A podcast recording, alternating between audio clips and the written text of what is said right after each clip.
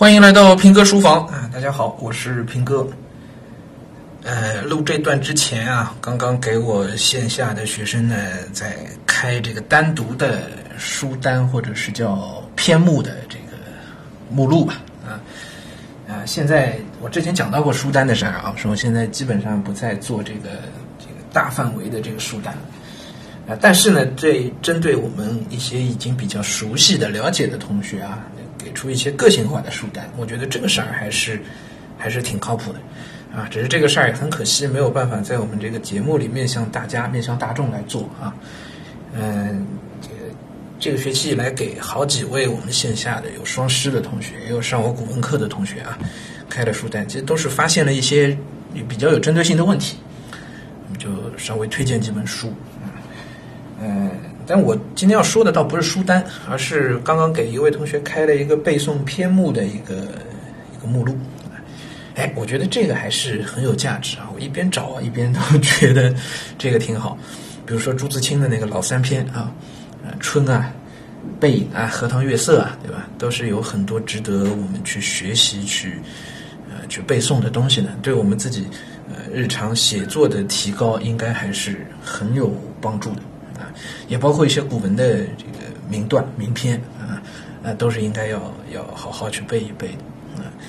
那么这个呢，我一边自己也在翻翻我们这个教具库里啊，哪些哪些值得翻的、这些值得背的，一边呢也去网上也搜了一搜，发现好像能找到的这个值得背诵的现代文篇目，网上这个资料资源是比较少的，是吧？这个倒是以后有机会可以拿出来啊，分享给大家。那这种背有什么好处呢？其实最重要的是一个语感的提升。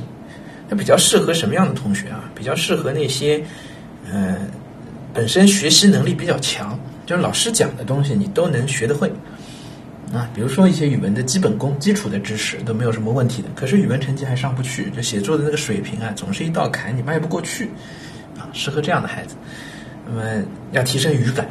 啊，我之前在评说语文第一季里面，我讲到过，提升语感很好的一个方法就是去背，啊，而且要那种背是要熟读成诵，不是靠脑子记，而是靠读得多，读得多，一遍一遍就下来了，那个语感自然而然就形成了。啊，学语文跟学英语完全不是一回事儿，是吧？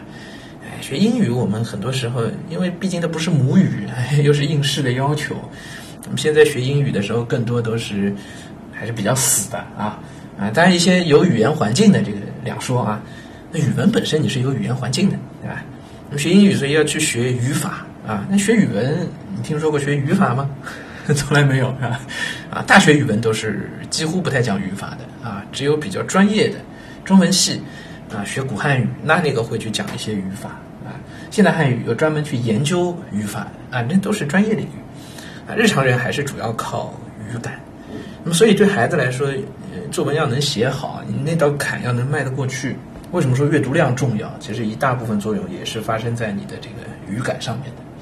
那培养孩子语感比较直接的一个手段呢，应该就是背诵，啊，就是背诵。那么这个背，背能发挥作用的地方很多啊，不仅在描写方面，啊，也包括文章的这个结构上面啊，气韵通畅，也包括这个地方。比如说，呃，《醉翁亭记》《岳阳楼记》。啊，这样的文章都是前面大段的，从写起因到写这个具体的景色的描绘，嗯，到最后都是有感慨的，啊，都是有借景抒情的，啊，很多诗词也都有，啊，那么多背一些之后呢，其实对整篇文章的不只是气韵了，对整个文章的这个结构啊，你都能够有一个自己的，呃，就熟悉吧，啊，这些东西一旦熟悉以后，你再到写文章的时候就很容易自己能够运用得出来，啊，所以这种可以背全文。那么当然，里面的这些描写写的特别好的那些东西啊，那些篇章也都值得背的啊。像朱自清的《背影》中间的那一小节，就是呃父亲呃攀着攀着那个月台爬上去买橘子，又爬回来再走回来那一段，对吧？爬那个不是爬回来啊，走回来然后又爬爬上月台这一段，其实是一段动作描写，对吧？啊，像朱自清的那个《荷塘月色》。呃，四到六这三个小节其实就是景色的描写，对不对？啊，周自清的那篇《春》啊，那春整篇看起来写景，其实那不叫写景，那个其实就是在培养孩子语感，就是修辞手法的通篇的运用，对吧？那么这些东西都是应该要去背的啊，对提升语感很有用啊。呃，类似的还有很多了。你想动作、环境、写景色的、写人物的都有不少可以去背的这个好篇目的，啊啊，再加古文啊，像《桃花源记》，那这个对古文的语感太重要了，是吧？啊，通篇都应该要背啊，所以还是可以找出一些名篇来啊，包括一些诗，一些诗，像余光中的《乡愁》啊，徐志摩的这个《再别康桥》啊，啊，都是很好的东西。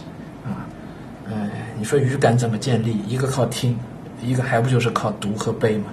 啊，曾国藩以前就讲读书啊，他说是分两种，啊，曾国藩讲一一类读书是看，一类读书是读。啊，看呢，他当时我记得他举的例子说，《史记》这一类书是看，啊，看文字啊，看故事，然后自己去思考，是吧？这个是其实更多是培养你这个思考的能力啊。但读的那一类呢？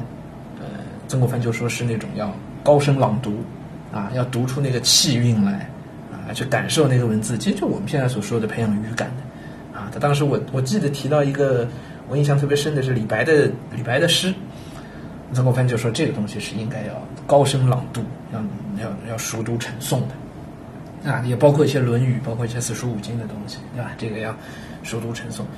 我们读书其实也是这样两类啊，我们讲的那个。